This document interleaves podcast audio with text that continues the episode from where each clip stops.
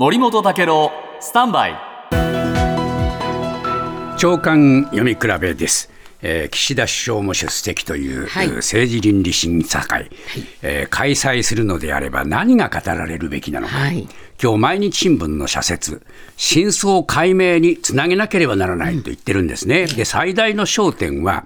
安倍派が長年どのように組織的な裏金作りを続けてきたか、これを明らかにすることだと。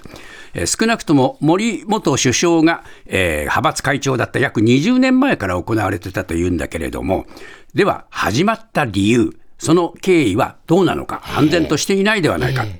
そしてえー2022年に当時えー会長だった安倍さんがですね、一旦は中止する方針を示したにもかかわらず、えー誰の判断で継続することになったのか、安倍派幹部5人中の知り得る立場にいたはずだと、この人たちが語るべきだろうと。はいで裏金が何に使われたかも問題だと、パーティー券収入の還流、中抜きを不記載とした前議員が使途を明らかにする責任がある、やるべきこといっぱいありますよね。はい。で、読売新聞、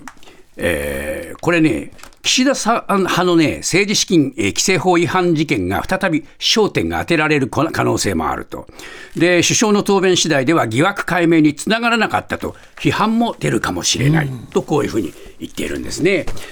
でさらに朝日新聞ではですね、えー学習院大学のお野中教授がこう言っています。裏金作りが判明した議員のうち、えー政治倫理審査会への出席がなぜ5人だけなのか、